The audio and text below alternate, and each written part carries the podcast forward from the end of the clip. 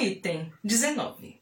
Saudações tricolores, aqui é Daniele Brandão, no cantinho do Laranjal, chegando com mais um Laranjada no clima do Festival Folclórico de Parintins. Bem lépida, fagueira, tribal e preparada para exaltar os grandes de Parintins do Amazonas, uma das maiores manifestações culturais do Brasil e uma das minhas maiores paixões, ao lado do, do Flu e abaixo apenas do jornalismo. É semana de celebrarmos caprichoso e garantido e uma história centenária de resistência cultural.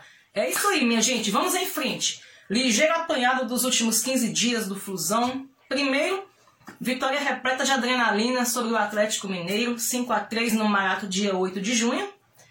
Depois, uma derrota tosca para o Atlético Goianiense, por 2 a 0 no Maracanã, dia 11 de junho.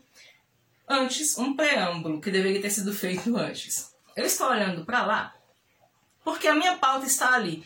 Eu não posso me arriscar a falar tudo só de cabeça, porque às vezes a gente escorrega, né? Melhor evitar constrangimentos. Depois, um empate xoxo com o América Mineiro, lá no Independência, em Belo Horizonte, 0 a 0 dia 15 de junho. E depois, a vitória sobre o Havaí, 2 a 0 no Maraca, no último domingo, dia 19 de junho. Uma vitória necessária.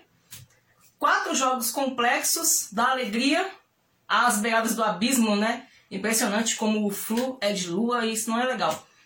Depois veio o alívio com a vitória sobre o Havaí, sexto lugar na tabela do Brasileirão. É tão chato que o Flu precisa chegar quase nas porteiras do inferno, né? Para depois a gente ter algum tipo de alegria, contentamento.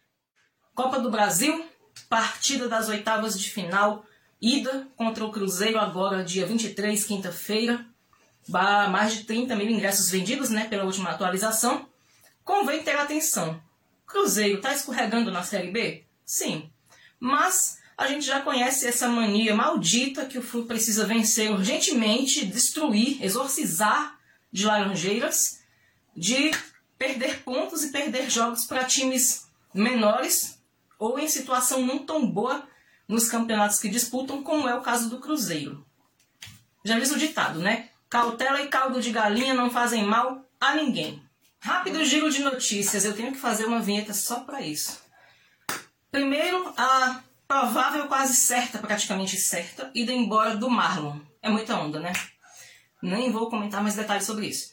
Depois, temos aí os jovens curumins de Xerém, anunciados aí como o novo Fred, novo não sei quem, por seus empresários. Gente, devagar, né?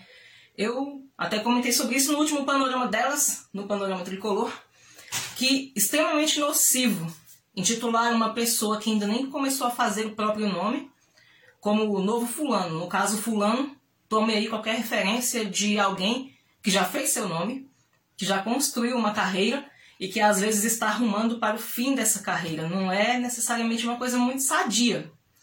Incute aí mais uma pressão na cabeça da criança, do jovem adolescente encaminhando para a idade adulta, que se sente na responsabilidade de fazer melhor do que aquele a quem, com quem ele está sendo comparado. Isso não é tão bom assim quanto parece, né? Ai, eu não gosto desse tipo de comparação por, por questões pessoais. Enfim, não é legal, não é simpático, acho nocivo.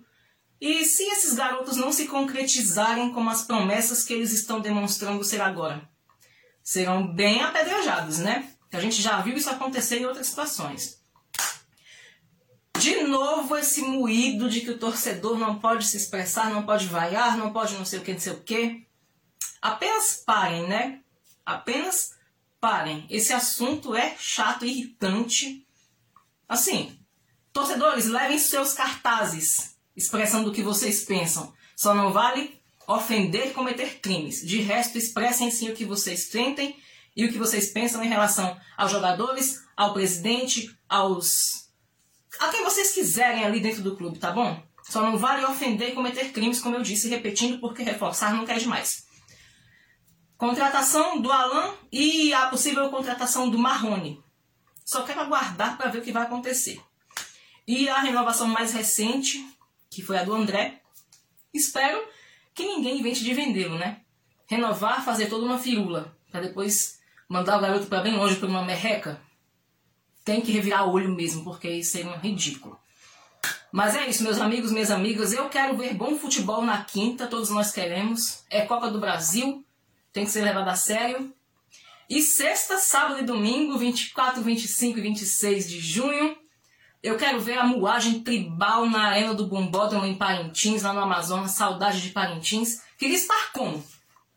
Flanando pelas ruas da ilha Tupinambara, não é lógico. Mas estou aqui no DF, saudade de Parintins, dos amigos queridos que eu fiz lá. Meio anestesiada, meio triste, meio conformada. Mas enfim, a gente que tem paixões sofre um pouquinho por causa delas, né? Mas esperança de que no ano que vem eu possa ir para Parintins celebrar mais uma dessa festa maravilhosa. Minha gente, um abraço, saudações tricolores, nos vemos e até a próxima.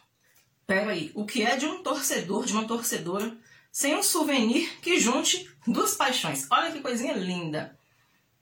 E ainda tem o que? Meu garantido de barrinha vermelha linda, campeão demais. É tudo de bom. A torcedora realmente uma criatura muito boba e apaixonada, mas é assim mesmo.